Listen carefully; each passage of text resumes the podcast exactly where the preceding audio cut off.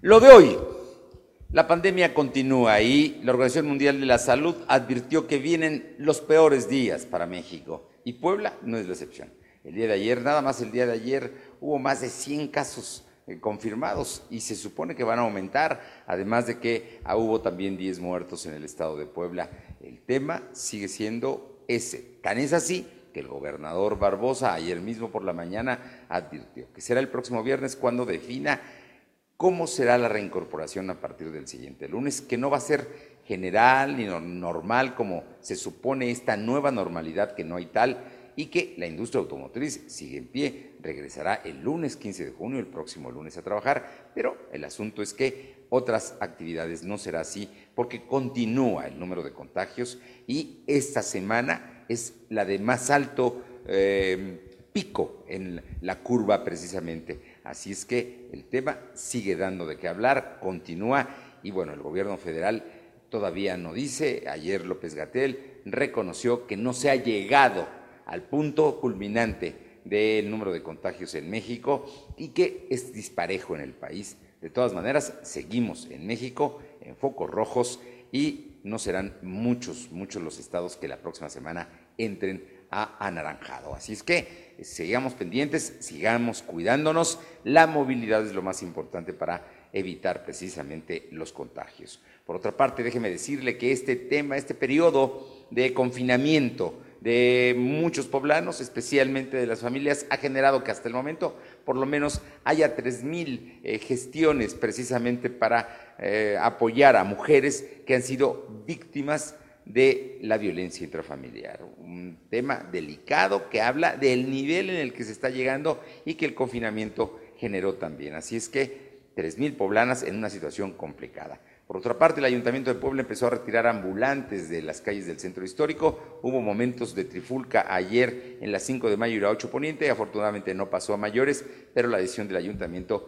es continuar en este sentido eh, de retirar a comerciantes ambulantes del centro histórico y vamos a ver qué es lo que pasa porque el comercio organizado advierte que por lo menos 800 ya no van a volver a abrir debido a que no tienen con qué, no tienen recursos, no tienen sería muy complicado regresar y la situación se pone cada día más difícil.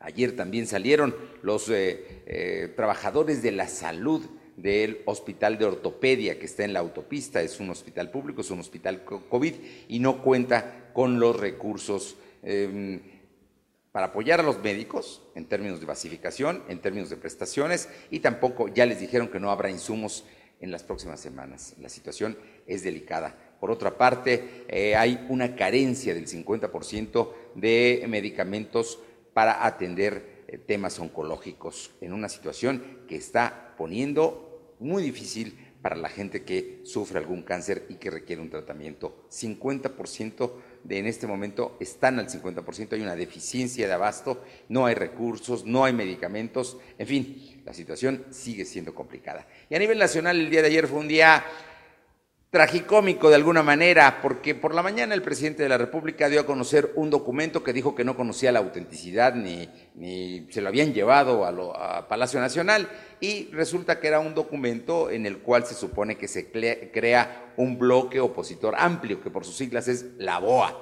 Y a partir de eso se mencionan a un grupo de empresas, de intelectuales, de periodistas, de empresarios que estarían interesados en derrocar al presidente. Pero más que derrocarlo sería la manera de generar un movimiento para ganar las elecciones el próximo año y propiciar que perdiera el presidente las elecciones de revocación de mandato para el 2022. La verdad es que el problema es que no hubo autenticidad del documento y hoy se sabe por parte del Universal que gente de Morena lo estaba promoviendo para que saliera como una gran nota el día de ayer. Como no fue así, pues se lo dieron al presidente y el presidente lo sacó pero todo parece indicar que es de gente del propio Morena, del propio gobierno, acusan incluso a un alto funcionario de gobernación de estar involucrado en todo este escrito, es un memorándum en el cual pues hay una serie de buenas ideas para generar un grupo opositor, que en México no es ilegal, pero bueno, el presidente ya tomó la, la bandera y está otra vez esta mañana criticando a la BOA. Lo que sí es que todos lo desmintieron, todos los mencionados, nadie aceptó que estuviera, y esto pues simplemente deja en una situación mal a la presidencia de la República. Vamos a ver qué es lo que continúa. Por lo pronto el presidente ya dijo, ¿están con él o contra él? No hay de otra, solamente dos sopas. Y hoy él ya puso a sus enemigos enfrente. Vamos a ver hasta dónde llega. Es lo de hoy.